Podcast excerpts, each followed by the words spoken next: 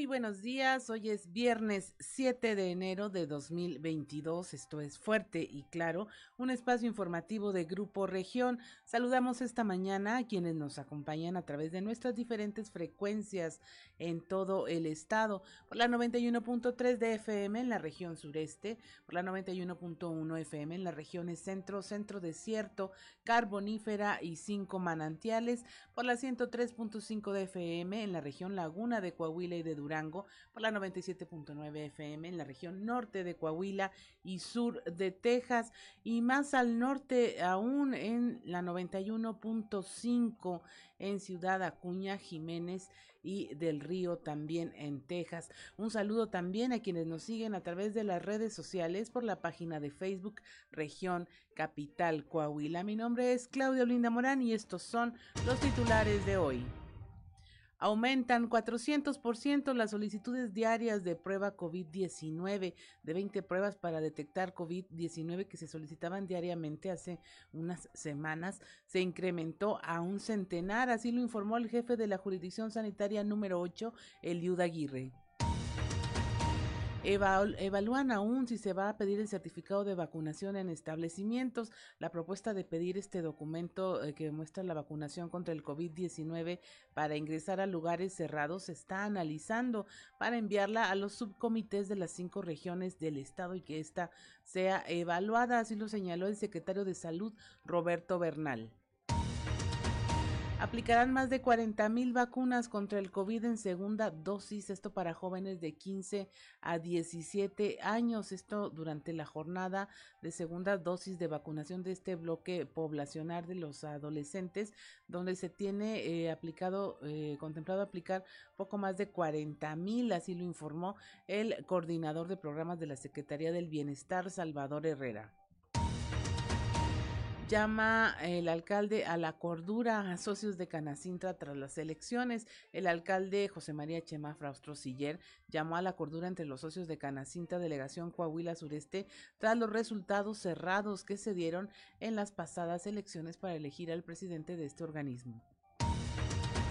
Los ciudadanos reportan baches en más de un centenar de colonias de Torreón. La administración municipal dio inicio ya a la atención de estos reportes que corresponden a más de un centenar de colonias, en lo que representa una de las necesidades más sentidas de la ciudadanía. Así lo informó Roberto Escalante González, quien es director del Sistema Integral de Mantenimiento Vial. Dictan prisión preventiva a un padrastro de un menor que había sido golpeado. Se presentó ante el juez al señalarlo como presunto responsable por maltratar a un niño de un año y medio. En próximos días se celebrará una audiencia de continuidad, informó el delegado de la Fiscalía en la región centro, Rodrigo Chaires. Si Coahuila está de pie es gracias al trabajo de las enfermeras y enfermeros. Esto lo señaló el gobernador Miguel Riquelme, quien felicitó al gremio de enfermeros y enfermeras en su día durante el convivio al que asistieron integrantes de este gremio de todas las regiones del estado y en el que se entregaron reconocimientos por desempeño laboral y en el área COVID-19. Y finalmente comparte de tradicional rosca de reyes con empleados y saltillenses, esto por parte del alcalde José María Fraustro Siller. Eh, y dijo, bueno, pues Saltillo sigue unido por todas estas tradiciones. Esta y otra información hoy en Fuerte y Claro comenzamos.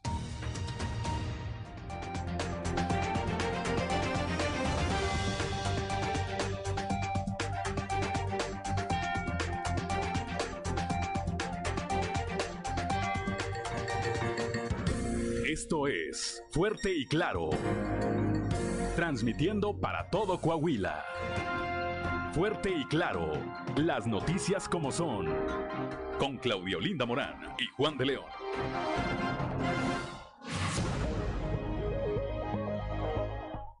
Muy buenos días, son las 6 de la mañana con 13 minutos y a esta hora la temperatura en Saltillo 6 grados, Monclova 5 grados, Piedras Negras 6, Torreón 7 grados, General Cepeda 4, Arteaga 6 grados, en Ciudad Acuña están a 1 grado centígrado, Musquis 3 grados, San Juan de Sabinas 3, San Buenaventura 6 grados, Cuatro Ciénegas 5 grados, Parras de la Fuente 8 y Ramos, Arispo, Ramos Arispe 6 grados. Pero si usted quiere conocer a detalle el pronóstico del tiempo para todas las regiones del el territorio coahuilense, vamos con Angélica Acosta. El pronóstico del tiempo con Angélica Acosta.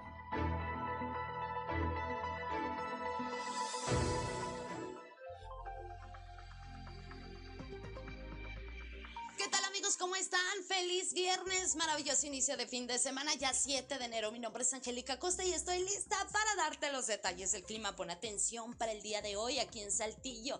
Se espera una temperatura máxima de 23 grados centígrados, mínima de 12. Durante el día vamos a tener un cielo soleado, sin embargo, se va a seguir sintiendo fresco, ¿ok? Por la noche un cielo totalmente claro y bueno, pues muy baja la probabilidad de precipitación.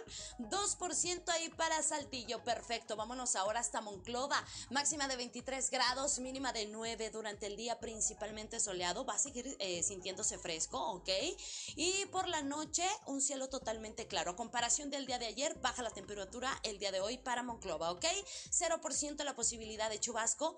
Y bueno, excelente. Vámonos ahora hasta Torreón, temperatura máxima de 26 grados para este viernes, mínima de 9. Durante el día vamos a tener eh, una buena cuota de sol, va a estar cálido, va a estar agradable. Y por la noche, un cielo totalmente claro. 0% la posibilidad de lluvia ahí para Torreón. Excelente. Vámonos hasta Piedras Negras. Temperatura baja. Ok, ahí para Piedras Negras se espera únicamente una máxima de 16 grados para este viernes. Mínima de 7 durante el día. Vamos a tener periodo de nubes y sol.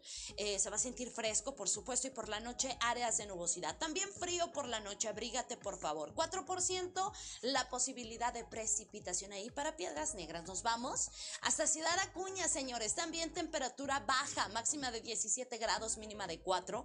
Durante el día periodo de nubes y sol se va a sentir frío, va a estar fresco y por la noche parcialmente nublado. Muy frío por la noche, por favor abrígate. 1% la posibilidad de precipitación ahí para Ciudad Acuña. Excelente. Nos vamos ahora hasta la Sultana del Norte. Aquí en Monterrey, Nuevo León también se espera una temperatura fresca, máxima de 17 grados, mínima de 7. Ok, durante el día vamos a tener periodo de nubes y sol, se va a sentir fresco y por la noche áreas de nubosidad. Muy frío también por la noche. 2% la posibilidad de precipitación ahí para Monterrey. Excelente. Amigos, ya escucharon. Viene otro descenso de temperatura. Por favor, abrígate. Consume bastante vitamina C para reforzar tu sistema inmunológico y evitar alguna enfermedad respiratoria. Amigo automovilista, váyase con tiempo. Póngase su cinturón de seguridad. Muy buenos días y feliz inicio de fin de semana.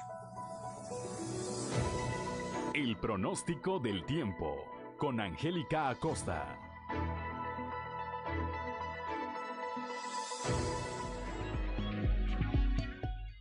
6 de la mañana con 16 minutos. Hoy es viernes 7 de enero y si usted quiere saber qué ocurrió un día como hoy, vamos a las efemérides con Ricardo Guzmán. ¿Quiere conocer qué ocurrió un día como hoy? Estas son las efemérides con Ricardo Guzmán. Un día como hoy, pero de 1610, el matemático, astrónomo y físico italiano Galileo Galilei descubrió las cuatro lunas más grandes de Júpiter, Calisto, Ganímedes, Europa y Lo, por lo que reciben el nombre de Galileanas. También, el 7 de septiembre pero de 1811, tras una batalla en la hacienda de Aguanueva contra soldados reales al mando del gobernador Antonio Cordero, el general insurgente José Mariano Jiménez ocupó Saltillo. Y un día como hoy, pero de 1911, don Francisco y Madero intentó nuevamente ingresar al país por Las Vacas, hoy Ciudad Acuña, en donde le apoyarían grupos revolucionarios. Sin embargo, ante el ataque y persecución de las fuerzas federales, fue obligado a regresar a Estados Unidos.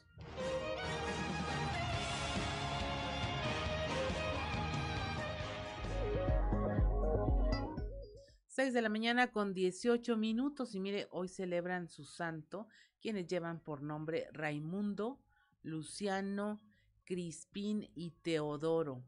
Raimundo, Luciano, Crispín y Teodoro. ¿Algo nos quiere decir nuestro productor Ricardo Guzmán? Ah, ok, muy, muy bien.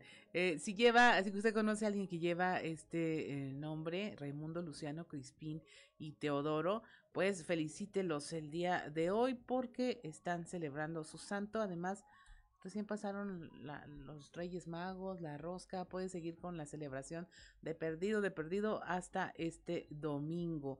Son las 6 de la mañana con 18 minutos y mire, el dólar en este día, viernes 7 de enero, tiene un tipo de cambio promedio de un dólar por 20 pesos con 39 centavos.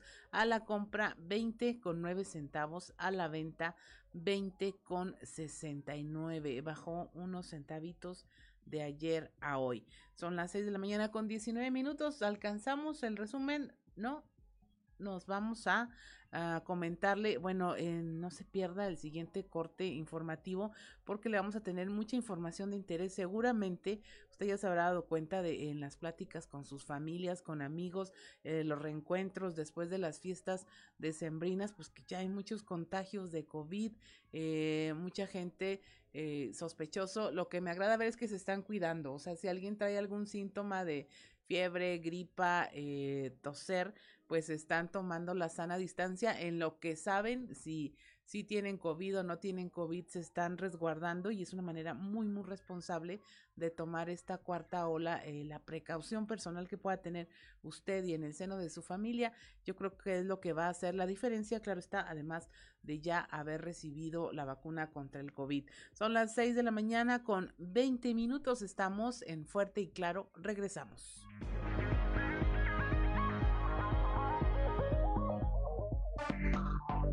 Enseguida regresamos con Fuerte y Claro. 6 de la mañana con 23 minutos, ya estamos de regreso y ahora sí vamos al mundo de los deportes con Noé Santoyo. Resumen Estadio con Noé Santoyo.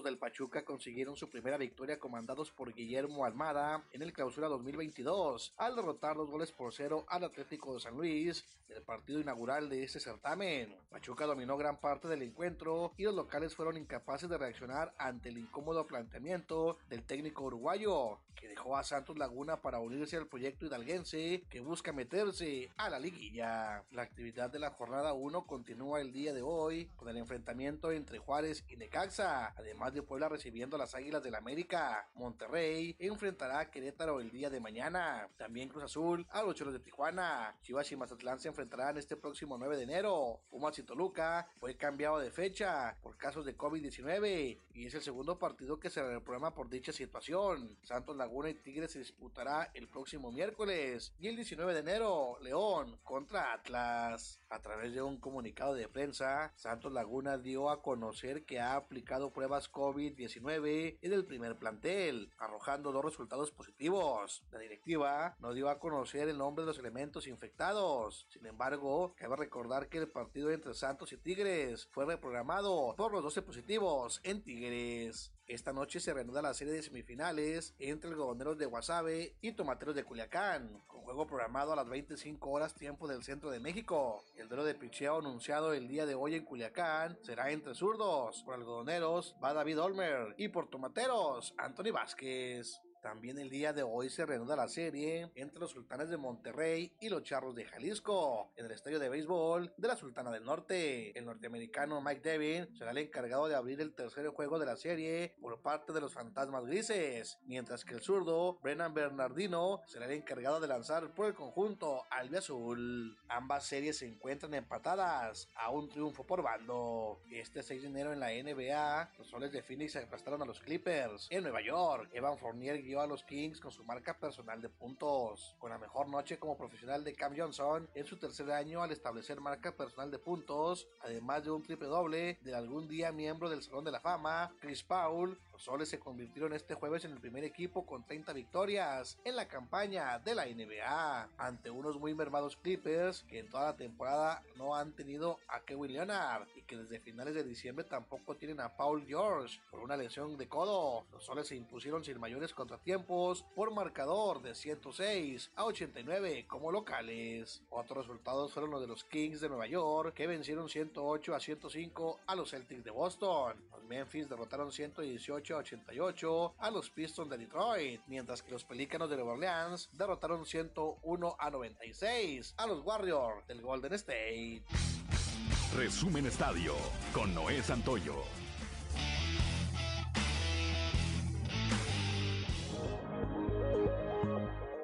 6 de la mañana con 27 minutos es momento de presentarle nuestro resumen de la información nacional. En Zacatecas abandonan una camioneta junto al árbol de Navidad en Palacio de Gobierno con 10 cuerpos. Esto ocurrió la madrugada del jueves, donde detectaron una camioneta estacionada sobre la plancha de la Plaza de Armas. Horas después, el gobernador David Monreal en Zacatecas señaló que se detuvieron a los presuntos responsables de esta acción. No se dieron más detalles sobre el contexto de la aprehensión. La camioneta, una Mazda CX3 color gris, estaba ubicada justo a un lado del monumental árbol navideño. Abaten a tres civiles armados en San Luis Potosí durante un enfrentamiento. Murió un policía. La Fiscalía General este, de este estado informó este, sobre este enfrentamiento en el municipio de Río Verde. Fueron abatidos tres civiles armados y murió un elemento de la policía de investigación. El enfrentamiento sucedió después de que cuerpos de seguridad atendieron un reporte de personas armadas en la colonia Cruz Verde la madrugada del 6 de enero retrasan aplicación de vacunas a los maestros. Se tenía eh, ya pactada para ah, este 8 de enero, como se había anunciado. Sin embargo, se pospone hasta nuevo aviso debido a que el embarque de las dosis de la vacuna moderna llegará con retraso. Así lo informó la Secretaría de Salud a nivel nacional. Esto dicen por efecto eh, de un fenómeno meteorológico que afecta a los Estados Unidos con ayuda de un software de identificación en Tamaulipas, pues ya pudieron poner la identidad de 136 cuerpos que no habían sido reconocidos por el sistema y por sus familiares. Esto tras un año del uso del llamado uh, AFIS, ABIS del Instituto Nacional Electoral y de AFIS para la identificación de personas sin vida en calidad de desconocidas. De acuerdo con la Fiscalía Estatal de Tamaulipas, el uso de este software se hizo durante 12 meses tras un convenio entre el Instituto Nacional Electoral y el gobierno tamaulipeco. En el estado de Hidalgo explota una toma clandestina. Hay una persona muerta. Se presume, se presume que se trata de un guachicolero o ladrón de combustible que murió calcinado tras la explosión e incendio de una toma clandestina en la localidad de Sayula, esto casi a la medianoche del miércoles. Es la segunda toma clandestina siniestrada en Hidalgo en menos de 24 horas. Finalmente, en Tabasco, un grupo armado roba 500 mil pesos de la caseta de cobro que está en la vía Villahermosa Macuspana, donde los delincuentes se llevaron alrededor de 500 mil pesos, de acuerdo con versiones de en el lugar. Esto fue realizado por cinco desconocidos armados al filo de las 4 de la madrugada. Estos llegaron y amagaron con sus armas a los empleados de la caseta y los despojaron de esta cantidad de dinero cercana al medio millón de pesos. Y hasta aquí la información nacional. Y es momento de eh, presentarles nuestra portada del día de hoy de nuestro periódico eh, Capital eh, Coahuila. Es un medio impreso de Grupo Región.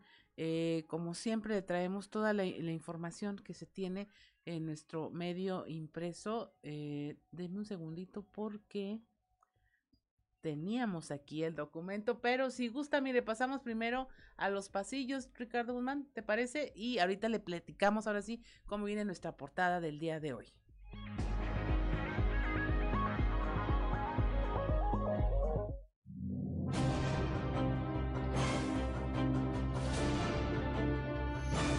Y en el cartón de hoy, gobernando, que nos muestra el presidente de México, Andrés Manuel López Obrador, con un uniforme, vamos a decir, algo militar, que nos platica, pues aquí gobernando, mientras lleva detrás de sí un enorme mazo llamado autoritarismo.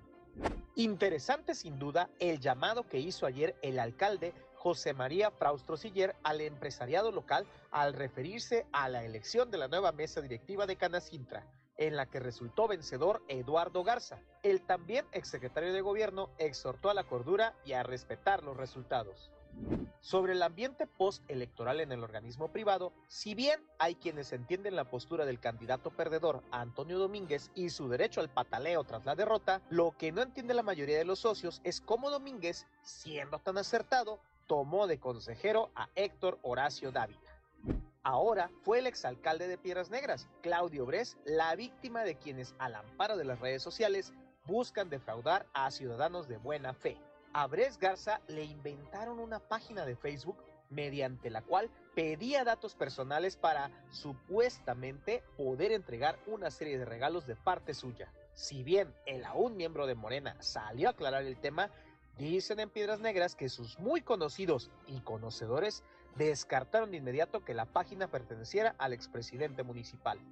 En cuanto al Día de Reyes, en al menos dos instituciones públicas, los tamales el próximo 2 de febrero serán patrocinados por sus titulares. Tanto a Hugo Morales de la Comisión de Derechos Humanos del Estado de Coahuila como a Antonio Nerio de la Comisión Estatal de Aguas y Saneamiento les salió monito al compartir esta tradición con sus subalternos lo que los convirtió automáticamente en pagadores del menú el día de la Candelaria.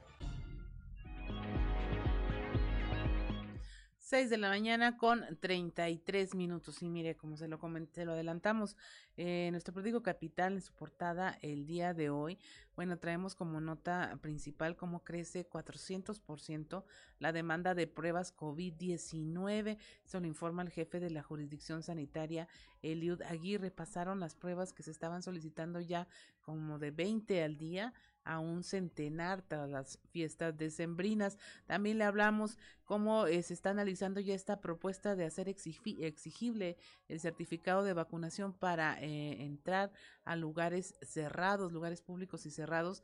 Eh, esto se está analizando para enviarlo a los subcomités de las cinco regiones y que sea evaluada si se toma o no esta medida. Esto lo anticipó el secretario de Salud, Roberto Bernal. También hay este llamado a la cordura entre los socios de la Canacinta Delegación Coahuila Sureste por parte del alcalde José María Fraustro Siller, pues esto ante los eh, cerrados resultados que se dieron tras las elecciones para elegir a su representante, a su presidente, el presidente de este organismo. Le tenemos también como la Administración Municipal de Torreón está dando inicio a la atención a los reportes por presencia de baches en más de un centenar de colonias allá en el municipio de Torreón y también le tenemos cómo se está ya eh, realizando acciones para fortalecer la administración del gobernador Miguel Riquelme a través de eh, Manolo Jiménez, el nuevo titular de la Secretaría de Inclusión y Desarrollo Social en Coahuila. Por supuesto, también le tenemos este agradecimiento público y notorio a todo el gremio de enfermeras y enfermeros del estado por parte del gobernador Miguel Riquelme y le hablamos también de cómo eh, la celebración de esta tradicional eh, partida de rosca de reyes estuvo encabezada aquí en Saltillo por el alcalde José María Fraustro Siller y pues que hace eh, este tema de la tradición cultural, un evento importante para todos los saltillenses, pero es momento de irnos, no, yo creo que no, si alcanzamos enlaces, eh, de irnos ya a nuestro recorrido por el territorio coahuilense en materia informativa en voz de nuestros reporteros y empezamos allá en la región centro, donde, bueno, tras este caso de un padrastro que eh, golpeó a un eh, menor de edad, a un niño de un año y medio, cómo está ya enfrentando a la justicia. Nuestra compañera Guadalupe Pérez nos tiene la información desde la región centro. El día de ayer, Jesús Javier N. fue presentado ante un juez en el Centro de Justicia Penal. Esto en la causa penal 3 diagonal 2022 por la tentativa de homicidio calificado contra un pequeño de apenas un año seis meses, quien es su hijastro y el cual se encuentra todavía hospitalizado. Su estado de salud se reporta delicado. El delegado de la Fiscalía en Monclova, Rodrigo Chaires, nos da los detalles de esta audiencia y bueno, se tendrá una de continuidad el próximo 10 de enero en donde se determinará por parte de la autoridad judicial si será o no vinculado a proceso Jesús Javier N por el cargo de tentativa de homicidio calificado contra este pequeño de apenas año y medio. Sí, a esta hora ya se celebró la primera parte de la audiencia inicial. Eh, sobre esta, pues, en esta oportunidad se le da a conocer a la persona el hecho que se le imputa. Precisamente de esto se trata, la formulación de imputación.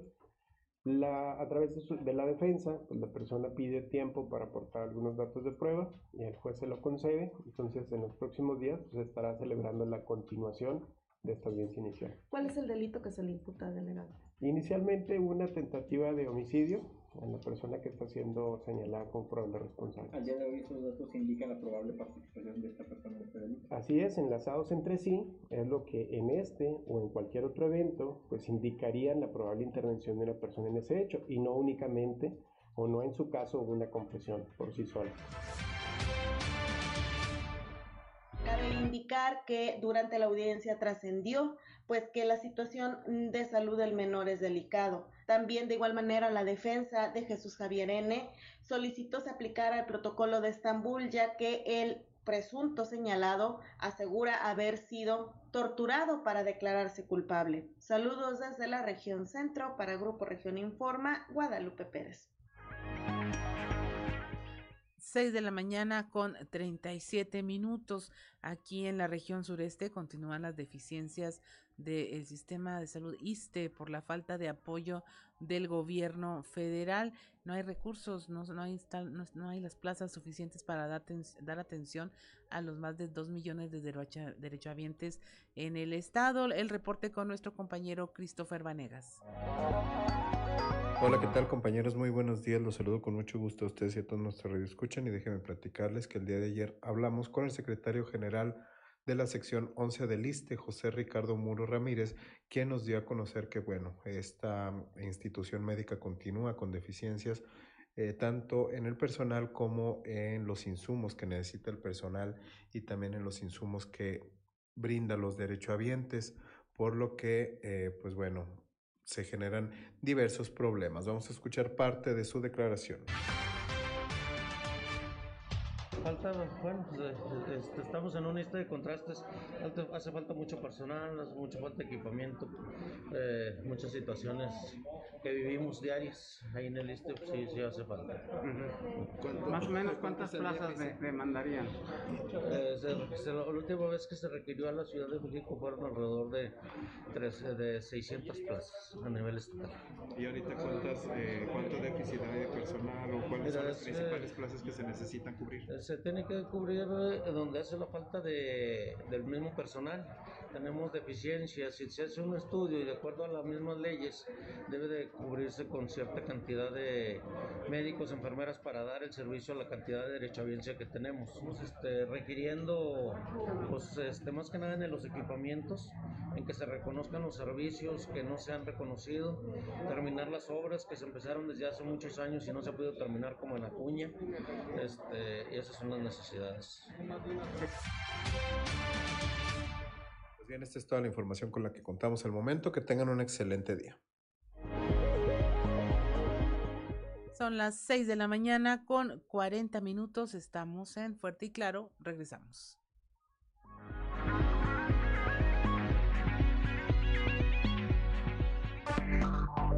Enseguida regresamos con Fuerte y Claro.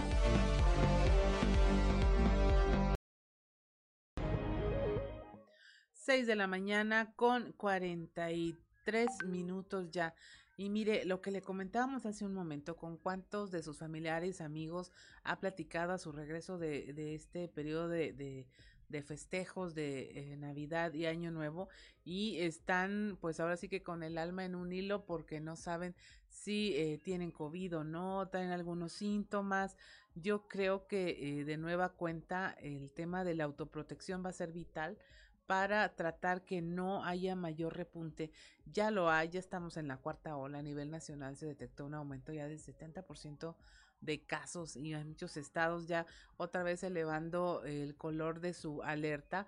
Afortunadamente no se ha reflejado en ingresos hospitalarios, pero sí en el número de pruebas que se están em, practicando a manera de precaución para intentar saber y eh, si se tiene COVID o no y pues de alguna manera parar la cadena de contagios. Eh, ya hay una cierta cultura, unos ciertos protocolos, usted lo puede observar en sus grupos de amigos, en WhatsApp se dice tengo síntomas, me voy a, a guardar unos días mientras es el tiempo oportuno de hacer hacerme el examen y bueno, este tiempo, este tipo de pruebas ya están registrando un incremento. Nuestro compañero Raúl Rocha nos tiene eh, información con este motivo. Buenos días, Raúl. Hola, ¿qué tal? Eh, buenos días, Claudia. Sí, ¿Andas espantado tú por el COVID o no? ¿Dónde? ¿Andas espantado por el COVID o no? No, ya tenemos que, pues, este, tocamos madera, Así Desde que arrancó hemos estado invictos, ojalá sigamos así, pues seguimos ahí. Resguardamos, claro que sí, con todo y que ya están las dos este, vacunaciones este, hechas, pues sí, uno está ahí todavía con esta información ¿no? de la llegada del Omicron, pues como indi- indican las, eh, las autoridades, pues seguirse cuidando y apretando sobre todo esas esas medidas, ¿no? Y vaya que si las fiestas de Sembrina, pues han hecho mella en ese sentido, porque después de que se realizaron eh, lo que son las posadas, eh, la Nochebuena, y pues ahora poco la las de fin de año, salve que estarán reflejándose un poquito más adelante, pues han implementado la solicitud para detectar si hay COVID o no entre los habitantes de Saltillo. Y la jurisdicción sanitaria número 8 que dice el doctor Eliud Aguirre, pues señala que obviamente que este incremento de solicitud se ha hecho evidente, antes se realizaban en la jurisdicción sanitaria eh, hasta hace dos semanas 20 pruebas diarias, hoy la cifra llega hasta 100. Escuchemos lo que nos dijo. Hemos tenido un aumento en la solicitud de, pruebas de antígenos. Eh, hace dos semanas aproximadamente pues estábamos tomando entre 15 y 20 muestras. A la fecha, los, estos días, se ha incrementado hasta 80 y 100 pruebas al día. Está En centros de salud, en la jurisdicción sanitaria y en el hospital general. Nosotros estamos este, seleccionando los que traen síntomas. Muchas de las pruebas que están solicitando es porque vienen de vacaciones, vienen de alguna otra eh, ciudad y quieren ver si realmente este, están contagiados. Y otras porque traen síntomas. Aún así nosotros seleccionamos eh, o priorizamos a los que traen síntomas para tomarles la, muestra. A nosotros los pasamos para otro día, pero generalmente a todos les damos la atención. 6 de la mañana con 47 minutos. Así es, Víctor, pues ya es de como manera preventiva, en efecto, hacerse las pruebas aunque no traigas síntomas, pero si estuviste expuesto o alguien ya salió contagiado, pues eh, lo mejor es saber para empezar a cuidarse, tener la certeza. Sí, es lo que ahí nos decía el doctor Eloy Aguirre, el director de la jurisdicción central número 8, que ahí en ese sentido cuando la fila está algo grande, eh, hacen un tipo de elección, pero sin desatender lo que aquellos que no tengan síntomas, eh, les piden que, que den prioridad a los que sí los traen y ya después atienden a, a ellos. Ahora también en el sentido de que pues más o menos son 45% de los que se realizan la prueba, entre 40 y 45% de los que se realizan, se realizan la prueba diariamente que sale eh, positivo y bueno, eso también se ve en los reportes que ya está mandando, o que manda diar- diariamente la Secretaría de, de Salud, este, que a partir de este lunes, pues esa cifra en el estado ya son arriba de 400 casos todos estos días últimos con, con COVID, ¿no? Casos COVID nuevos. Así es, Raúl. Y bueno, ahí lo que habría que esperar es que no se vayan a incrementar el costo de las pruebas, porque luego ya ves que con esta ley de la oferta y la demanda todo se vuelve eh, ganar, ganar y ganar por parte de los laboratorios y que, bueno, haya una regulación apropiada porque pues es un tema de salud al que todo mundo debe tener acceso. Sí, sí, de hecho, si hay este, eh, la gente busca eh, pues la, parte más económica y hasta algunos hospitales que la realizan y sí son bastante onerosas, pero sí pues, de, de, entrada pues sí hay los espacios donde no son tan tan caros y de esta forma la gente busca eh, pues estar más tranquila en ese sentido esperando que, que no tener esta esta enfermedad después de las reuniones que se realizaron así que hasta el momento hablándolo en números fríos, pues sí, son 400% más casos de, o más ocho solicitudes para eh, ver si hay COVID entre la gente de hace un par de semanas. Y estamos hablando de los que solicitan en la jurisdicción sanitaria, en sus espacios donde aplican las, las pruebas, ¿no? Así es, Raúl. Pues muchas gracias por tu reporte. Te deseamos un excelente arranque de año. Igualmente, Claudia, gusto en saludarte. A la orden.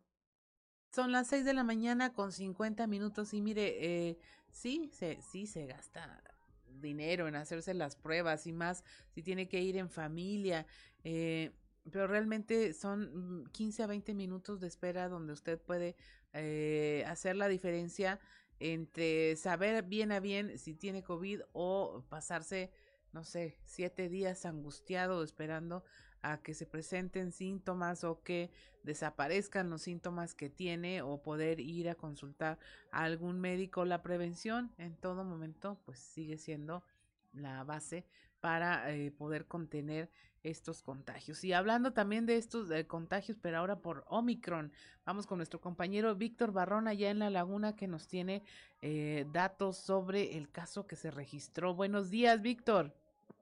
Claudia, buenos días y buenos días a nuestros amigos de Fuerte y Claro. Así es, pues se trata de estos tres casos, los primeros tres detectados en Coahuila, todos en Torreón, pacientes del sexo femenino, que en un principio, Claudia, desde que se informa eh, oficialmente sobre esta detección, se había notificado por parte de las autoridades sanitarias que las pacientes no presentaban síntomas. Sin embargo, bueno, durante los días siguientes una de ellas ya presentó sintomatología. Eh, eh, este caso, bueno, ya eh, se dio a conocer también por parte de la jurisdicción sanitaria 6 acá en La Laguna. Y bueno, de esto habló su titular, el doctor Juan Pérez Ortega, quien nos comenta que sí presentó una de tres pacientes de Omicron síntomas, pero está fuera de peligro. Vamos a escuchar. Eh, bueno, eh, sí nos, nos reportaron ese es una sintomatología este, leve hasta ahorita. O sea, todavía estamos por ahí en vigilancia con esos casos. Hasta ahorita que me hayan reportado eso, todavía no. ¿Qué más noticias ha habido respecto a los círculos cercanos de estos tres casos positivos? Eh, te digo, a través del call center, que este, siempre nos ha funcionado bien, se siguen monitoreando no tenemos ahorita datos de, alarma en cuanto a esos tres casos. Lo que sí, bueno, pues sí tenemos que hacer de todos un llamado a la población que hay que seguirse cuidando porque es muy probable que sí vayamos a tener por ahí este, más casos de, esta, de esta nueva cepa de Omicron. Es a través de, llamadas que se monitorea todos los días, tanto a, los pacientes a que fueron detectados como a, su círculo cercano. ¿sí? Entonces, digo, hasta ahorita no nos reportan alguna situación de, alarma. Tenemos que seguirnos cuidando, seguimos en etapa invernal, sigue habiendo factores de, riesgo. Hay que cuidar, seguir con el cubrebocas, el uso del gel, hay que vacunarse también, esto es importante recalcarlo. Eh, la gente que falte de vacunarse tiene que acudir o los invitamos a que acudan. 6 de la mañana con 53 minutos. ¿Tienen en común estos casos, Víctor, que tuvieron viajes recientes al extranjero, según entiendo? Así es, a los Estados Unidos. Y eh, también es importante eh, hacer mención que son casos independientes entre sí, Claudia, es decir, no iban viajando juntas las personas, pertenecen a tres familias distintas aisladas todas ellas en sus domicilios y bajo observación, como ya escuchábamos por parte del doctor Juan Pérez Ortega, que eh, pues es permanente este tema del monitoreo, ¿no? Con sus con sus círculos eh, eh, cercanos. Estamos hablando de familiares, amigos, compañeros de trabajo y no se ha detectado ningún indicio, Claudia, de que pues se haya diseminado esta cepa de Omicron a partir de, de la presencia de estas personas en su arribo a la comarca lagunera. Y esta labor sigue y, y, bueno no hay todavía pruebas de que de que se hayan contagiado más personas eh, eh, se genera ya pues preocupación Claudia obviamente también acá en la comarca lagunera pero de Durango eh, eh comentaba el doctor Juan Pérez que todavía no hay contacto con la jurisdicción, sanitaria 2 de Gómez Palacio pero hacía mención recalcando que el trabajo que se ha venido haciendo durante la contingencia eh, eh, con la Laguna de Durango ha sido efectivo en materia de prevención y contención del virus, Claudia. Así es. Pues eh, la forma de contener este virus es teniendo muchas precauciones. Muchas gracias por tu reporte, Víctor. Que tengas también un excelente inicio de año. Igualmente, Claudia. Un saludo para todos. 6 de la mañana con 55 minutos. Estamos en Fuerte y Claro. Regresamos.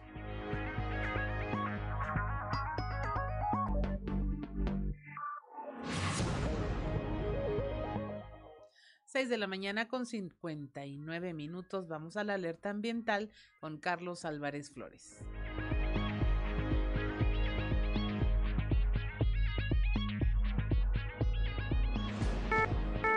Alerta ambiental con Carlos Álvarez Flores. Muy buenos días. Continuando con el tema del 21 de octubre, precisamente en honor Tomás Alba Edison, que por primera vez probó un foco, ese foco incandescente, el 21 de octubre de 1879. Ese día ahora se conmemora el Día Mundial de Ahorro de Energía. Ahora bien, uno de los 17 Objetivos de Desarrollo Sostenible, los famosos ODS, que la Organización de Naciones Unidas para Medio Ambiente nos propuso como las metas que debemos cumplir hacia adelante, en el año 2015 nos propuso estos 17 objetivos. Uno de ellos, el número 7, para ser exacto, dice garantizar el acceso a una energía asequible, fiable, sostenible y moderna para todos. Eso es por un lado. Por otro lado, debo decir que el consumo y la producción de energía eléctrica en el mundo representan dos tercios de las emisiones globales de gases de efecto invernadero. Y recordando lo que platiqué la semana pasada, esta energía eléctrica está generada en un 81% precisamente quemando estos combustibles fósiles, este carbón, este coque, este combustóleo o diésel. Por otro lado, debo decirles que en México, de acuerdo con un inventario precisamente del 2015 de la Comisión Nacional del Uso Eficiente de la Energía, que depende de la Secretaría de Energía, nos informó que en México solamente el 12% en promedio de los hogares mexicanos utilizamos los nuevos focos con tecnología LED. Estos que nos ayudan a ahorrar hasta un 80% de energía eléctrica. Esto es más o menos distribuidos un 22% en las zonas urbanas y el 1% en el medio rural. México debe tener más o menos 350 millones de focos, de los cuales solamente unos 40 o 42 millones pudieran ser LED y los otros 308, vamos a decir, millones son focos incandescentes que desperdician energía. Por eso es importante que los cambiemos paulatinamente porque también su costo es importante, pero vale la pena la inversión porque podemos ahorrar hasta un 80% de energía y por ende reducir emisiones y ayudar a bajar esta temperatura global. Muy buenos días.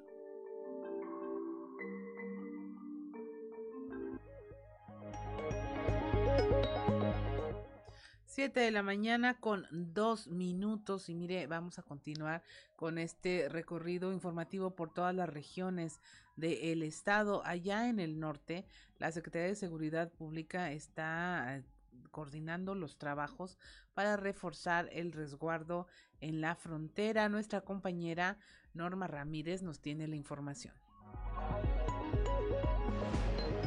Muy buenos días, esta es la información desde Piedras Negras. La secretaria de Seguridad en el Estado, Sonia Villarreal Pérez, dio a conocer que conforme a las instrucciones giradas por el gobernador para la coordinación de las acciones preventivas en el tema de migración, manifestó que tenían previsto entrevistas con el director del sistema de aduana fronteriza en la ciudad de Eagle Pass, Paul del Rincón, y en donde junto con la alcaldesa de Piedras Negras, Norma Treviño Galindo, estructurarán estrategias para el resguardo de la frontera.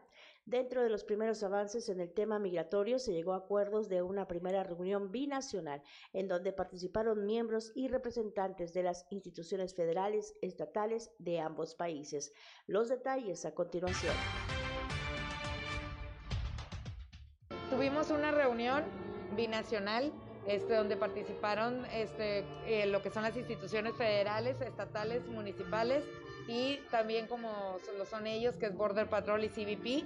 Estuvo también presente el cónsul y bueno, pues llegamos ahí a ciertos acuerdos como lo son hacer un protocolo en conjunto, un protocolo de actuación en el caso que se presente una situación como la que vivimos el fin de semana y de igual modo también quedamos en hacer un simulacro donde, bueno, pues donde pudiéramos todos reaccionar de manera inmediata y coordinada, tanto las autoridades de Estados Unidos como las mexicanas. Ahorita vine este, solamente a Piedras Negras porque tenemos la reunión con Paul del Rincón para también afinar otras cosas de ese, de ese mismo tema en cuestión ya más al, al municipio. Para Fuerte y Claro, Norma Ramírez. 7 de la mañana con cuatro minutos. Mire qué buena música de fondo. Perfume de gardenia se escuchaba al fondo de, esta información. Bueno, aquí en la región sureste, el presidente del Colegio de Notarios de Coahuila, Sergio Antonio Almaguer, dijo que se ha aumentado un 50% el trámite de testamentos. La información con Leslie Delgado. Buen día, informando desde la ciudad de Saltillo. El presidente del Colegio de Notarios de Coahuila, Sergio Antonio Almaguer, estimó que el pasado 2021 concluyó con un aumento del 50% de trámites de testamentos en el Estado tras presentarse una baja al inicio de la pandemia. En este sentido, subrayó que ante el repentino deceso de algunas personas a consecuencia de la COVID-19, la población se puso en alerta para realizar dicho documento. A continuación, escucharemos la información. Primero, lamentablemente ha habido bastantes, algunos decesos por, por, por esta pandemia, pero también ha habido mucha conciencia de, la, de, las personas, de las, de las gentes, primero en hacer su testamento. Este año que pasó fue el año de mayor número de testamentos realizados. Jamás habíamos tenido el número de testamentos que hemos tenido como fue en el 2021, fue un aumento exponencial de prácticamente el 50% más de testamentos que en años anteriores. Entonces, esto ha sido muy positivo. Eh, adicionalmente, también la gente ha hecho conciencia de, hacer las cosas bien, ¿sí? cuando llega una persona a fallecer, no solamente por el tema del, del COVID, sino por cualquier otra causa eh, de muerte, de inmediatamente dejar las cosas bien, dejar las cosas listas y bueno, se han aumentado también el número de juicios sucesores. Agradezco la intervención y deseo que tengan un excelente día. 7 de la mañana con 6 minutos nos vamos ahora a la región carbonífera donde ya se está preparando la vacunación de la tercera dosis de refuerzo para el bloque de edades de 40 a 49 años que fueron vacunados con AstraZeneca. Nuestro compañero Moisés Santiago nos tiene el reporte. Muy buenos días Claudia, a todo nuestro amable auditorio que nos escucha en todo Coahuila. En la información que tenemos para el día de hoy, preparan vacunación de refuerzo para el bloque de 40 a 49 años de edad. Será con AstraZeneca. Así lo señaló el doctor David Alejandro Musigarza, jefe de la Jurisdicción Sanitaria número 3. Esto es lo que comenta al respecto. El día de ayer en videoconferencia, bueno, nos daban las indicaciones y la autorización para vacunar la dosis de refuerzo a todos los mayores de 50 años, del bloque de 50 a 59 y también del bloque de 40 a 49, por lo que ya la, se estará vacunando en los municipios de Juárez y de Progreso con cuatro brigadas de vacunación, en cabecera municipal de Progreso, en cabecera municipal de Juárez, en San José de Aura y San Alberto, también municipio de Progreso, y estaremos programando a partir del próximo lunes el resto de los municipios correspondientes a Sabinas, Musquis y San Juan de Sabinas para estos mismos bloques de, edad. Eh, tenemos ahorita en, en resguardo poco más de 15 mil dosis de la vacuna AstraZeneca es la información que tenemos para todos ustedes desde la región carbonífera para Grupo Región Informa, su amigo y servidor Moisés Santiago. Que tengan un excelente fin de semana. Muchas gracias a Moisés Santiago. Y mire, ya son las 7 de la mañana con 8 minutos aquí en la región sureste. El alcalde de Saltillo, José María Fraustro Siller, llamó a la cordura entre los socios de, la, de Canacinta, delegación sureste, para, eh, bueno, ya calmar las aguas tras los resultados tan cerrados que se dieron en las elecciones para elegir a su presidente. No, no, los empresarios han sido siempre conscientes de esto. No es la primera vez que están reñidas las elecciones. Entonces, pues llamarlos a, a la cordura y que, bueno, hay unos resultados que ya están, hay que respetarlos y que si existen pruebas de alguna situación, pues que las presenten y que las diriman. Entiendo yo que Canacintra a nivel nacional tiene tanto las instancias como el procedimiento para ese tipo de situaciones.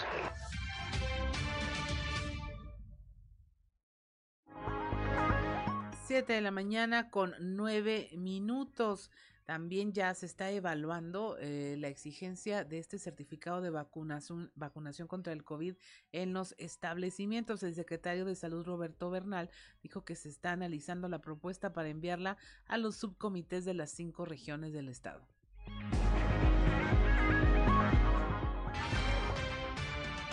El uso de cubrebocas no, no nomás es la, la vacunación las medidas de contención siguen siendo muy importantes y Coahuila lo ha llevado muy bien. Para el 25 El uso de cubrebocas, de cubrebocas de alta calidad, pónganse dos cubrebocas todos. Eso es como, porque el Omicron pasa por, por cubrebocas mal, chafas. Entonces hay que, hay, que protegernos con eso. es una de los puntos importantes, la sana distancia y la ventilación. Siguen siendo buenos. Vamos a proponer que la entrada a los lugares cerrados enseñen la vacuna, el, certificado de vacunación. Esa es la propuesta que va a hacer. Preocúpate por vacunarlos para que no, no lleguen al hospital.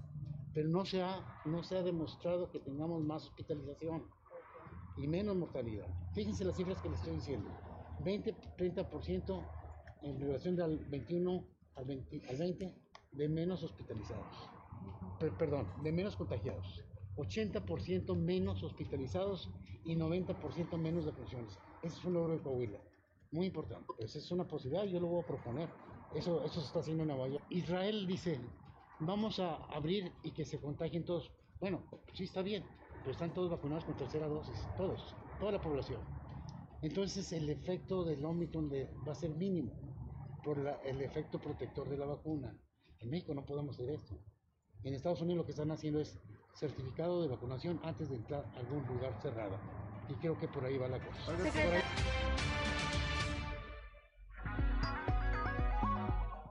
Siete de la mañana con 11 minutos y mire, me da mucho gusto comunicarle que vamos a conversar esta mañana con el doctor Jesús Ismael Ramírez Guerrero. Él es presidente del Colegio de Desarrollo Integral del Psicólogo. Y mira, a lo largo de la semana hemos hablado de los tres principales deseos que tratamos de convertir en propósitos cuando arrancamos, particularmente cuando arrancamos el año.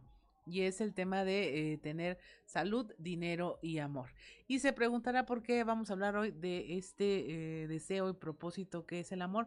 Pues eh, porque se tiene que empezar por el amor propio. Buenos días, doctor Ismael, ¿cómo te encuentras el día de hoy?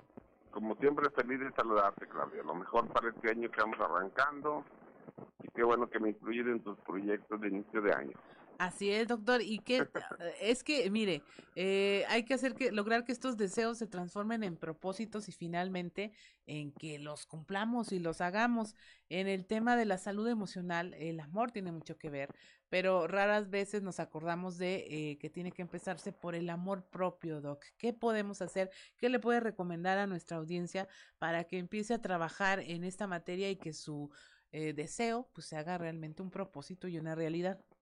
Así es, para empezar, pues, eh, saludar a tu audiencia y pues desearles lo mejor para este año y en lo particular, como tú dices, más que deseos que se conviertan en acciones, acciones que nos encaminan hacia el amor, como se dice, algo, algo hermoso, ¿no? Es el amor, pero sobre todo el amor propio, eh, para poder, poder irradiar amor hacia los demás. Entonces, este, yo hice algunos pequeños eh, deseos, digamos, o acciones que nos llevan a alcanzar ese amor propio. Y creo que la, la primera acción que tendríamos que hacer, como lo manejamos en la terapia sistémica a 12 sesiones, y trabajamos en cada sesión una pequeña, un pequeño cambio en tu vida, que realmente te, te hace valorar este o lograr grandes cambios hacia la vida de los demás y en la misma vida. Entonces, el primero es precisamente eso, hacer pequeños cambios en tu vida. Nosotros por protocolo, antes de poder hacer una cita, tenemos que hacer una llamada. Pues les explicamos cómo trabaja la terapia breve sistémica, en qué consiste eh, eh, la terapia breve sistémica. Eh, y cuando llegan a la primera cita les preguntamos, oye, desde que tú hiciste tu primera llamada, hace tres días, hace una semana, o inclusive desde la misma mañana, si hubo un pequeño cambio en tu vida. ¿Cuál sería ese pequeño cambio en tu vida que notas? un cambio, digo, sí. Y pues para empezar que decidí venir a terapia. A lo que tenía un año pensándolo y que sí, que no, que sí, que no, pero y ahora sí me animé. Y ahora sí ya este, empecé mi terapia. Hay que fíjate, no nunca me había fijado, pero ahora mi pareja me hizo de, de comer. Entonces, este, pues es un pequeño cambio en mi vida. Entonces vamos a empezar a observar esos pequeños cambios que ocurren en la vida. Otra cosa importante sería apegarse a lo positivo. Una vez que llegan al consultorio, nosotros le preguntamos cinco cosas. Claudia, cinco cosas que amas de Claudia. Entonces, me encanta porque a veces nos apegamos a lo negativo. Así es. Y batallan mucho para decirme esas cinco cosas. Es más, hay gente que llora la segunda y dice, es que nunca me ha preguntado estas cinco cosas que amo de mí. Entonces, pues hay que preguntarlo. La, ¿Por qué? Porque le digo, ¿qué pasaría si te pregunto 25 cosas que odias de ti? Dice, ni se come las 50. ¿Por qué? Porque nos apegamos hacia lo negativo que nos dicen las, las personas en la vida. Este, hay una técnica que utilizamos mucho que llamamos la pregunta milagro. Claudia, ¿cómo te ves dentro de un año? Ah, ¿cómo te ves para el diciembre? ¿Quién te gustaría que estuviera en tu mesa el 24 de diciembre? De las personas que aún viven, de las personas que, que tienen la bendición de que no se fueron en esa pandemia. ¿Quién te gustaría que estuviera en, esa mesa? Bueno, ya que me dices quiénes, pues vamos a hacernos la pregunta milagro. ¿Qué tendrías que hacer para que te cumpliera? Ah, pues usar el cubrebocas, vacunarme, este, sanitizar, yo quiero que mi familia esté ahí sentada, todos los miembros de mi familia quiero que estén ahí sentados. Bueno, vamos a hacer que se cumpla la pregunta milagro. Este, otra acción que por aquí te puse fueron valorar y agrandar las excepciones. ¿Qué es valorar y agrandar las excepciones? Eh, hace un par de, semanas, pues tuve un chico que te intentó suicidarse. Y algo que me, me llamó la atención de esas excepciones. Una excepción es algo que has hecho diferente y que la gente a veces no ve. Este chico lo que hizo diferente fue que tenía yo dos meses sin tomar, cuando era una persona eh, que tomaba, no te puedes decir que alcohólico, pero sí que tomaba frecuentemente. Ajá. Entonces invité a la familia, oye, y le valoraron estos dos meses que no tomó. Porque es bien fácil cuando está tomado decirte que es un alcohólico, es un borracho, es un, etcétera. Pero estos dos meses que no tomo, alguien me dijo, oye, qué padre te ves ahora que no tomas. Oye, qué guapo te ves ahora que no tomas. Oye, qué amable te ves ahora que no tomas. Entonces hay que valorar y agrandar las excepciones. Estos cambios que la gente ha hecho en su vida, valóraselos. También, este, nosotros ellos llamamos un PIP. Es un patrón interpersonal positivo. Entonces hay que encontrar y alimentar estos patrones cuando tu pareja, eh, tu hijo, otra persona está haciendo algo, un esfuerzo, algo maravilloso, pues hay que alimentarlo.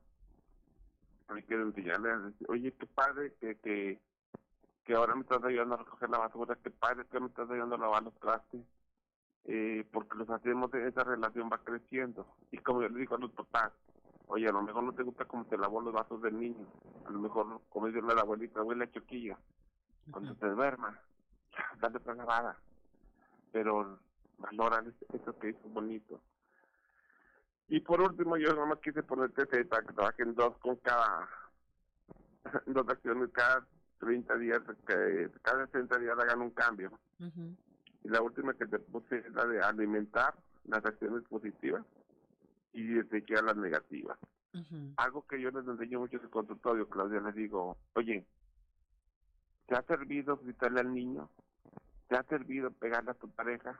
Pues no, la verdad no. Porque lo sigues haciendo. Eso va a la basura.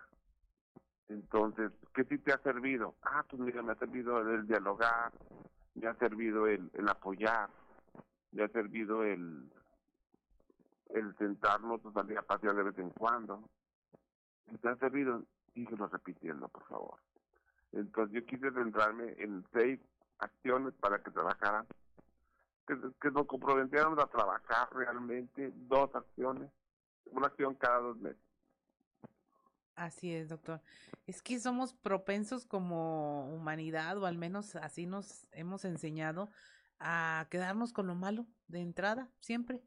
Es lo que mal, más recordamos. E incluso el comercio tiene un, un dicho, ¿no? De que si le, a alguien le gustó tu comercio, pues tardará será muy poco lo que lo replique, pero si le, algo no le gustó, va, lo va a replicar 100 veces.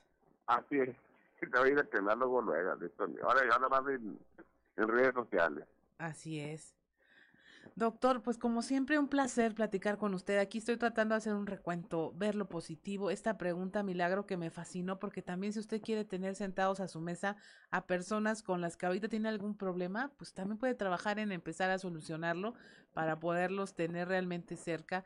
Este PIP, patrón interpersonal positivo, desechar las negativas y también recordar lo bueno que hemos hecho y que sí nos ha funcionado, pues para irnos por ese lado, eh, recordar lo bueno que somos. Y como dice usted, esa pregunta, eh, diría yo, no milagro, pero sí del millón. Dime las cinco cosas buenas de ti contra las 50 malas que podrías tener en tu memoria. Sí, sí, eso es, eso es un ejercicio maravilloso. Te lo juro que la gente a la segunda llora. Me dicen, muy buena pregunta, más. Entonces, este, vamos a trabajar todos los días. Todos los días mírate al espejo y di, oh, ¿qué es lo bonito de hoy de mí? Ah, mira, me salió un lunarcito, qué bonito lunar. Este, qué bonito hoy. Eh, oye, va a quedar dos kilos en este mes. bueno, sí. Quisiéramos. Así es, doctor. Pues muchas gracias, muchas gracias por haber conversado con nosotros, breve pero muy alentadoramente. Muchas gracias, doctor, y le deseamos lo mejor, lo mejor para este año a usted, a su familia y las personas que usted ame y lo amen. Claro, siempre pretendo saludarte. Saludos a Juan. Claro que sí. Son las 7 de la mañana con 20 minutos. Estamos en Fuerte y Claro. Regresamos. Más lugares públicos. Risas y trazos. Con Antonio Zamora.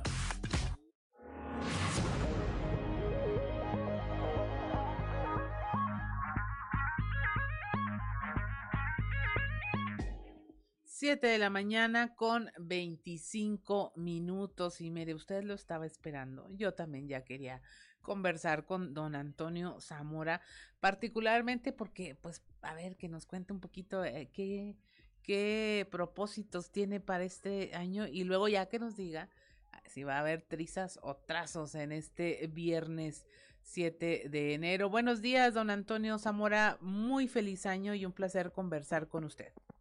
Claudia, feliz año. Eh, también un gusto platicar contigo. Y, pues bueno, mi Juan se la perdió. Hoy vamos a hablar de, hoy vamos a hablar de lo del juego pared. Ándele. A ver, pero primero dígame, ¿a qué le tira? ¿Salud, dinero o amor? Salud. Salud. Eso es lo principal. Sí, sí, sí. Y salud es uno de los propósitos en donde más podemos hacer cada uno, ¿no? Yo creo que sí, ¿no? Y para ello hay que cuidarnos, más en esta pandemia. Este, fíjate que una vez, para la gente que nos está escuchando y que va a pedir chamba por primera vez, eh, una de las preguntas que hacen los, los, recursos humanos de las empresas es este, eh, te hacen una pregunta y tú siempre dices, no, pues yo este, lo que deseo es que mi familia esté bien, este, no, pues quiero estar trabajando. Y, y, una persona especialista en eso me dijo, y se los paso ahí a la gente que nos está escuchando, cuando te pregunten eso, tú di que salud, me dijo el, tipo, ¿no? hay que decir que salud, porque tienes que estar sano para trabajar. Tienes que estar sano para trabajar, ganar y ganar dinero. Y tienes que estar sano para trabajar, ganar dinero y mantener a tu familia. ¿Me explico? Entonces, entonces digo, ¿qué es lo que desea? Salud. Así es. y pues a, a, sudarle poquito, ¿no? Sirve que usa su, su, su, sudadera del Grinch que le regalaron esta temporada. sí, está muy muy bonita la sudadera del Grinch. La verdad, mis hijas así me... Es que tú eres el Grinch de la familia. Pero bueno. Este, te digo, eh, estuvimos averiguando toda la semana o parte de la semana sobre qué va a pasar con el destino de, de Alfredo Paredes López. Y algunos dicen que se va al gobierno del Estado, pero, pero mira, Claudia, hasta donde sabemos no existe ninguna invitación, cuando menos no al corto plazo, para que el expresidente municipal de Monclova se integre a la administración estatal. Le, le, les adelantamos lo anterior simple y sencillamente porque aunque no es Inés, por ahí mero, por ahí mero es, ¿no? Es decir, que el tema no es de que Alfredo ya va a estar trabajando en el gobierno del Estado. De ser así, pues terminó el día 31, pues debió haber empezado el día primero, ¿no? Tal y como sucedió, por ejemplo, con, con Manolo Jiménez. Eh, y, y no, eh, además, eh, Alfredo Paredes López, luego de, gobernar cuatro años en Moclova, como que necesita hacer otras cosas y no precisamente política. Este, pues, un descansito por ahí. Y luego depende, también ocurran algunas cosas, Claudia, eh, pues a lo mejor se podría dar esa posibilidad. pero, pero ¿qué tantas veces eh, o, de qué tanta es esa posibilidad. La, respuesta parece muy difícil, pero la verdad es que es sencilla, amiga. Eh, hay que esperar primero que se dé la alianza entre los partidos Revolucionario Institucional y Acción Nacional para la elección de, del próximo año. Hasta entonces, pues, eh, sería el argumento conveniente para que la hora panista se convierta en priista y ocupe un cargo en el gobierno de Coahuila. o a lo mejor le tocaría estar en otro, en otro, en otro lado, eh, como decía un político. O sea, en la política a veces hay que estar arriba, a veces hay que estar en medio, a veces hay que estar abajo, pero siempre estar en el jarro de, la, de los frijolitos, ¿no? O de la política. Y, y definitivamente que Alfredo Paredes pues está esperando que lleguen esos tiempos y mientras llegan, pues este, él está con sus dos hijos, con sus hijos, con su familia, pues platicando este, y sobre todo eh, disfrutando de la tranquilidad de, no levantarse temprano a chambear a, como lo hacía o como lo hizo por espacio de cuatro años, Así es, me sonó un poco la historia, no sé si, si usted recordará a Ricardo Aguirre, Ricardo el Richie, alcalde de Ramos. Sí, sí, sí, parecido el tema, sí, tienes toda la razón, fíjate. Eh, eh, y lo más seguro es que, que suceda con Alfredo. Alfredo es un excelente político. Empezó a los 30, a los 30 años, 31 años en estos, en estos vaivenes. Eh, estuvo en obras públicas, pasó a ser alcalde de un año, luego de tres. Hizo muy buena amistad con políticos, entre ellos sobre todo una amistad que le une muy grande con, con el gobernador. Eh, hay que recordar también que el gobernador le dijo en más de una ocasión a Alfredo, hey, bríncate para acá. Y Alfredo no se brincó, dijo, no, yo soy candidato pero por el PAN. Y bueno, pues perdió, ¿no? Entonces, pues son situaciones que suceden, pero yo creo que, que todo depende, Claudia, de, de si se da la alianza o no para la próxima, las próximas elecciones. Así es, don Antonio. Pues me dio mucho gusto haber platicado con usted esta mañana. Siempre es grato hablar con quienes saben de política para una que no sabe. Entonces, se aprende, se aprende. Este, le deseo que tenga muy buen año. No había tenido oportunidad de hablar directamente con ustedes. Lo escuchaba aquí en, en cabina con mi compañero Juan, pero eh, de manera personal, pues desearle lo mejor para usted, su familia, las personas que lo rodean para este 2022. Igualmente, Claudia, hasta el lunes. Hasta el lunes, son las 7 de la mañana con 31 minutos. Continuamos con la información y mire, este tema de la aplicación de eh, vacunas de segunda dosis para jóvenes de 15 a 17 años ya eh, se tiene un contemplado aplicar 40 mil dosis. Eso lo señala Salvador Herrera, quien es coordinador de programas de la Secretaría del Bienestar. Bueno, el día de hoy estamos iniciando la jornada de vacunación, segundas dosis para la etapa de 15 a 17 años de edad, tal como lo anunciaba el delegado federal Reyes Flores Hurtado en su página oficial el día de ayer por medio de un video.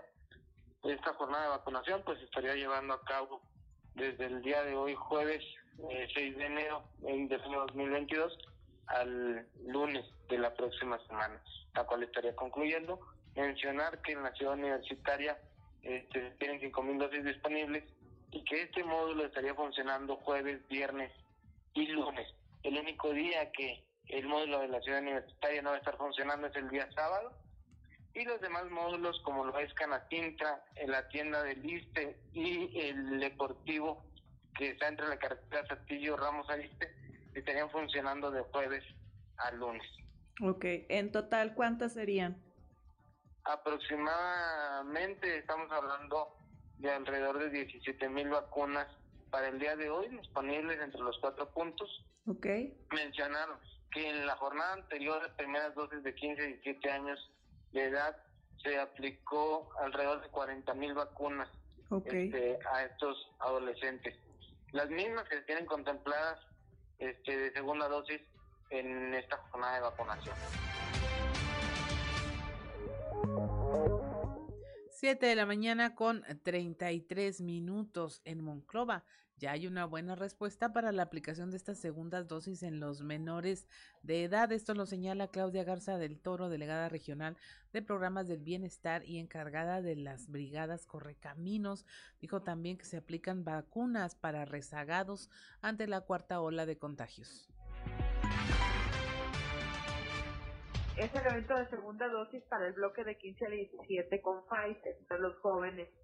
Eh, pero dada la situación que estamos eh, viviendo con la entrada de la cuarta ola del COVID, estamos eh, vacunando a rezagados de 18 y más, de primera o segunda dosis con AstraZeneca, también rezagados de refuerzo, los de la tercera dosis, además de que el sábado tenemos un evento exclusivo para rezagados de refuerzo bueno, pues eh, aprovechando estos días, todo lo que fue miércoles, jueves, viernes, el sábado, el lunes y martes, vamos a estar eh, teniendo además eh, de el evento principal, como te repito, de 15 a 17 con Pfizer segunda dosis, disponible AstraZeneca para rezagados de cualquier edad, mayores de 18, de primera o segunda dosis 7 de la mañana con 35 minutos en Piedras Negras. Ya autorizaron el refuerzo de la vacuna anticovid para las personas mayores de 40 años. Esto lo indicó el jefe de la jurisdicción sanitaria número 1, Iván Alejandro Moscoso González. Está a disposición del público la plataforma, el gobierno federal ya lo mencionó, en donde eh, como protocolo que ya, que ya estamos sistematizados en hacer, eh, entramos a la página de mi vacuna y, ya está para eh, el, alcance de la población el registrarse eh, para su refuerzo, aquellas personas que tienen más de 40 años. ya sabemos también que desde la semana pasada los, de, los mayores de 50 y estamos muy próximamente ya a empezar estas campañas, tanto de 50 como de 40 años en adelante. Solo esperando que llegue la remesa debido a esta tormenta invernal. Solo esperando que llegue la remesa, a terminar con los grupos que ya teníamos programados, que estamos por terminar el día de hoy y mañana, y, y ya estaremos en una posibilidad de hacer eh, las demás eh, eh, aplicaciones.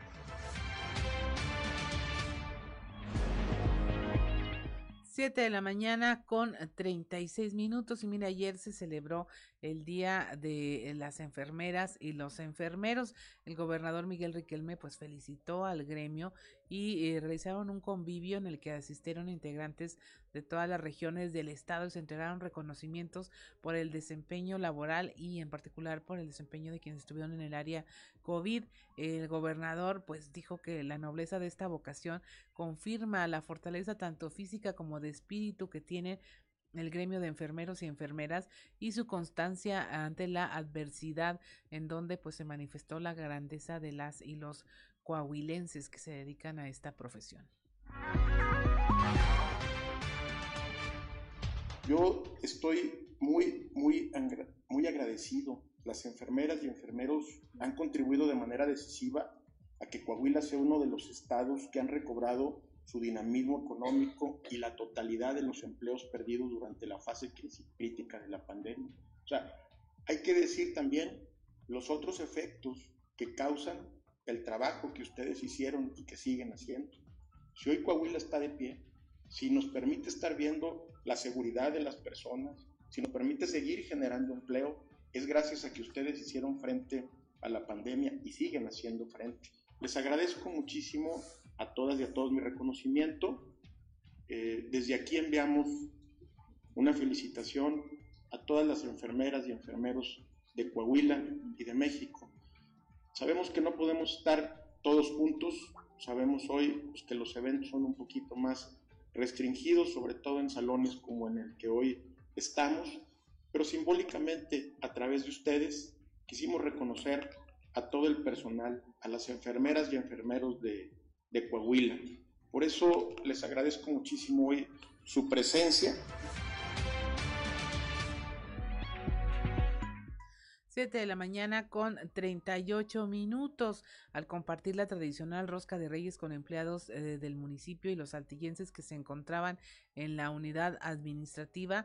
El alcalde de Saltillo, José María Fraustro Siller, destacó que como estas tradiciones siguen uniendo a los saltillenses y dijo le, le dio gusto estar celebrando una tradición muy mexicana. La organización de la rosca de reyes la realizó el Instituto Municipal de Cultura en coordinación con la Universidad Vizcaya de las Américas y la empresa La Moderna.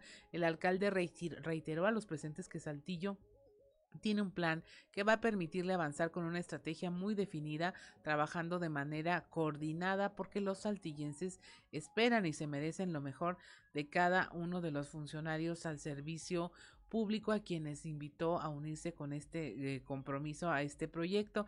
El alcalde deseó un año de salud y prosperidad para todas las familias de Saltillo. Chema Fraustro agradeció también el apoyo de la Universidad Vizcaya de las Américas para la elaboración de la rosca de reyes, así como a la empresa La Moderna por aportar la materia prima, la, harina. La rosca, dijo, ha requerido no solo de materia prima, sino de mucho trabajo en equipo, por lo que agradeció a los alumnos de la universidad que cooperaron para encabezar este esfuerzo.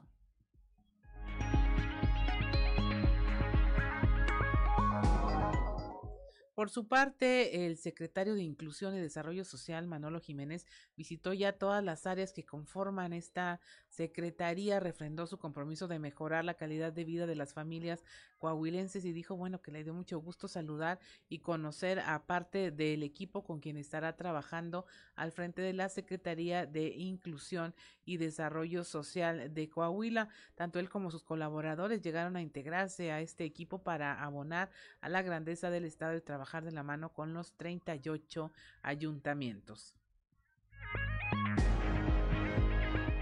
Son las 7 de la mañana con 40 minutos. Estamos en Fuerte y Claro. Regresamos.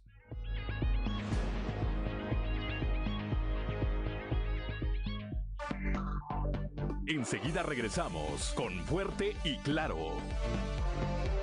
7 de la mañana con 44 minutos. Vamos al contexto de la noticia con Luis Guillermo Hernández Aranda.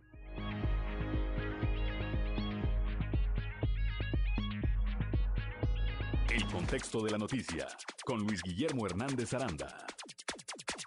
El primero de enero, los nuevos alcaldes tomaron posesión. El reto no es sencillo y particularmente los presidentes emanados del PRI tienen en el 2022 un año fundamental. Vamos por partes. En el caso de La Laguna, los nuevos alcaldes llegaron a municipios destrozados por sus antecesores. Torreón, Matamoros y San Pedro se convirtieron en un botín de familiares y amigos de Jorge Cermeño, Horacio Piña y Patricia Grado respectivamente. En el caso de Francisco y Madero, algo está haciendo bien el morenista Jonathan Ábalos, que logró la reelección e incluso es uno de los alcaldes mejor evaluados del país de acuerdo a las encuestas de Mitoski. En este escenario, Román Alberto Cepeda en Torreón, Miguel Ángel Ramírez en Matamoros y David Ruiz en San Pedro, deben estar conscientes que la gente volvió a votar por el PRI derivado del hartazgo generado por las malas administraciones panistas y morenistas. Esto combinado al buen trabajo hecho por Miguel Riquelme que ha logrado posicionar al tricolor como un partido que da resultados. Es cierto, sus propuestas fueron importantes para convencer al electorado, pero también jugaron a su favor el enojo y el miedo de la clase media alta que impidió que Morena ganara municipios tan importantes como Torreón. Por este motivo, los nuevos alcaldes deben llegar batiendo de hit, solucionando problemas y no culpando al pasado de todo lo que suceda. Que recibieron un cochinero eso ya lo sabíamos todos. Ahora deben enderezar el barco. No hay tiempo para la curva de aprendizaje y menos para pretextos cuando tienen el apoyo del gobernador Miguel Riquelme, quien por cierto ha trazado ya la ruta para construir la candidatura de Manolo Jiménez, ahora secretario de Desarrollo Social. A diferencia de lo que sucede en Durango, Miguel Riquelme desde hace tiempo ha construido la imagen de su sucesor, por eso el 2022 es clave para que los alcaldes priistas den resultados y conserven el apoyo del electorado. Con resultados, Miguel Riquelme se ha convertido en uno de los gobernadores mejor evaluados del país. Seguridad, generación de empleos y manejo de la pandemia son su principal carta de presentación. Un gobernador fuerte y bien evaluado por los ciudadanos sin duda será de gran ayuda para los alcaldes que deben trabajar desde ya, dando resultados y sobre todo mostrándose cercano a los ciudadanos.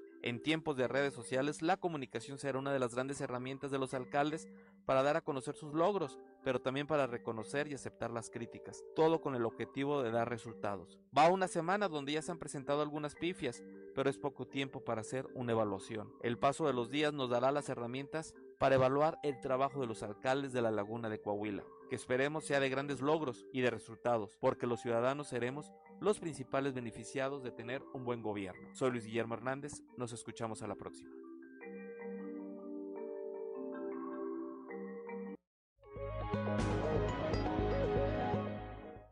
7 de la mañana con 47 minutos y le vamos a, vamos a continuar con la información. El magistrado presidente del Poder Judicial, Miguel Meri Ayub, dio a conocer que 200 deudores alimentarios forman parte del padrón estatal en el cual se inscriben a las personas que hayan dejado de cumplir sus obligaciones alimentarias de manera consecutiva o intermitente por eh, tres meses al menos, es decir, los padres que no pagan la pensión alimenticia de sus hijos.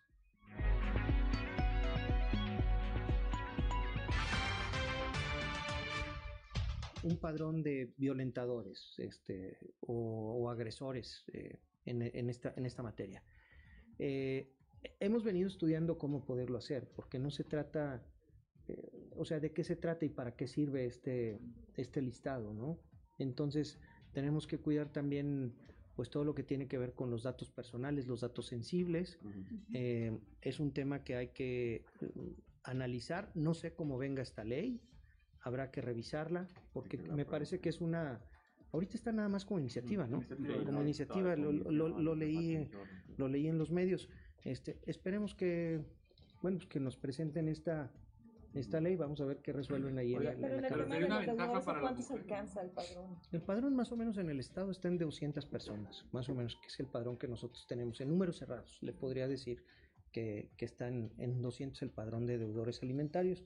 Eh, en, prácticamente ha aumentado un poquito, pues como, como saben ustedes, la, eh, esta situación de, de los divorcios derivado un poco de la pandemia.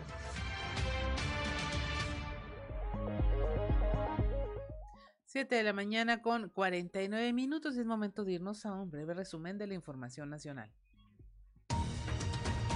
En, Zacatecas, en Zacatecas dejan una camioneta con 10 cuerpos, detienen a presuntos implicados. Esto ocurrió la madrugada del jueves, cuando fue abandonada una camioneta con 10 cuerpos frente a la puerta del Palacio de Gobierno de Zacatecas sobre la plancha de la Plaza de Armas, esto justo a un lado del monumental árbol navideño. El gobernador David Monreal señaló que se detuvieron ya a los presuntos responsables, aunque no se dio detalles sobre el contexto de la aprehensión. Abaten a tres civiles armados en San Luis Potosí durante un enfrentamiento. Ahí murió un policía. La Fiscalía General del Estado de San Luis Potosí informó sobre este encuentro en donde fueron abatidos tres civiles armados en el municipio de Río Verde y muere un elemento de la policía de investigación. Esto ocurrió después de que cuerpos de seguridad acudieran a un reporte de personas armadas en una de las colonias durante la madrugada retrasan la aplicación de vacunas a maestros, esto en el refuerzo contra el COVID para el personal educativo y en razón de eh, que el embarque de las dosis de la vacuna moderna llegará con retraso a México por un evento, un fenómeno meteorológico que afecta fuertemente a los Estados Unidos. Identifican en Tamaulipas 136 cuerpos no reconocidos. Las autoridades dieron a conocer la identificación de cuerpos tras el uso de los softwares eh, llamado AVIS del Instituto Nacional Electoral y del AFIS para la identificación de personas sin vida en calidad de desconocidas. De acuerdo con la Fiscalía Estatal, el uso de este software se hizo durante 12 meses tras un convenio entre el Instituto Nacional Electoral y el gobierno de Tamaulipas. Explota una toma clandestina de Pemex en Hidalgo. Hay una persona muerta. Se presume que sea eh, un guachicolero o ladrón de combustible quien murió calcinado tras la explosión e incendio de esta toma clandestina en la localidad de Sayula. Ocurrió casi durante la medianoche del miércoles y sería la segunda toma clandestina siniestrada en Hidalgo en menos de 24 horas. Y hasta aquí el resumen de la información nacional. Vamos al show de los famosos con Amberly Lozano. El show de los famosos con Amberly Lozano.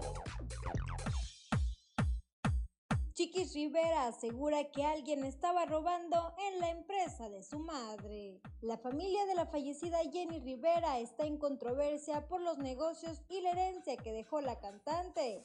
Ahora Chiqui Rivera, su hija, también cantante, rompió el silencio en un video en Instagram sobre lo que está ocurriendo en su familia. Hace unos meses, Johnny López, hijo de Jenny, pidió a sus tíos hasta entonces encargados de los negocios de la cantante saber sobre el estado de la finanza del legado de Jenny, lo que desató una pelea interna que culminó con el nombramiento de Jackie Rivera, hermana de la Chiquis, como CEO de las dos empresas. Por medio de Instagram de Chica Picosa se dio a conocer que Jackie es la nueva directora ejecutiva a cargo de las empresas de Jenny, por lo que Chiquis decidió hablar al respecto, pues asegura que alguien ahí estaba robando.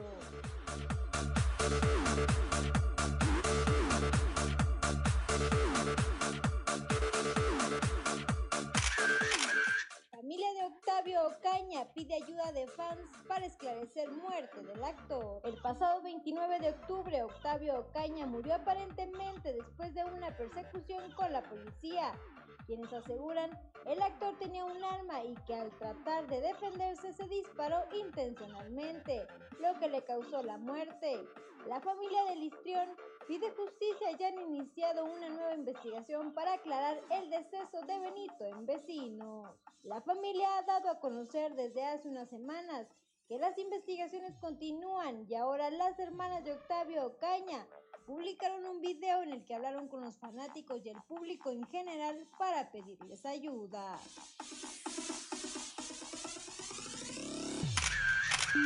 Reportó para Grupo Región Amberly Lozano. 7 de la mañana con 54 minutos. Ya nos vamos, pero mire, antes de irnos, eh, nos están reportando a una persona que no, no quieren vacunar a su hijo en eh, Canacintra, que porque la primera dosis la recibió en Arteaga. A él es la misma vacuna, es lo que nos dice en su mensaje. Eh, la primera dosis se la aplicó en Arteaga, le toca mañana, pero no va a estar disponible el, el campus optan por ir hoy, están formados desde las 3 de la mañana y le dicen los encargados de ahí que no, no puede eh, recibir la vacuna. Le recomendamos que, que pida hablar con eh, Luis Zavala. Él ha estado muy atento a toda la organización ahí en Canacinta, que por lo general ha sido muy buena. Seguramente tendrá alguna solución y pues yo pienso que tratándose del mismo reactivo, pues no tendría ningún problema, pero hacer que se busque hablar con Luis Zavala, seguramente estará ya ahí por ahí desde temprana hora eh, y le puede dar una solución para que puedan inocular a su hijo este con el día de hoy con la vacuna que le toca. Son las 7:55 de la mañana a nombre de todo el equipo de eh, Fuerte y Claro. Le damos las gracias por habernos escuchado. A nombre de mi compañero Juan de León, lo esperamos la próxima, el, próximo, lunes y le recomendamos que pues siga todos nuestros espacios informativos aquí en Grupo Región. Mi nombre es Claudia Blinda Morán y esto fue Fuerte y Claro.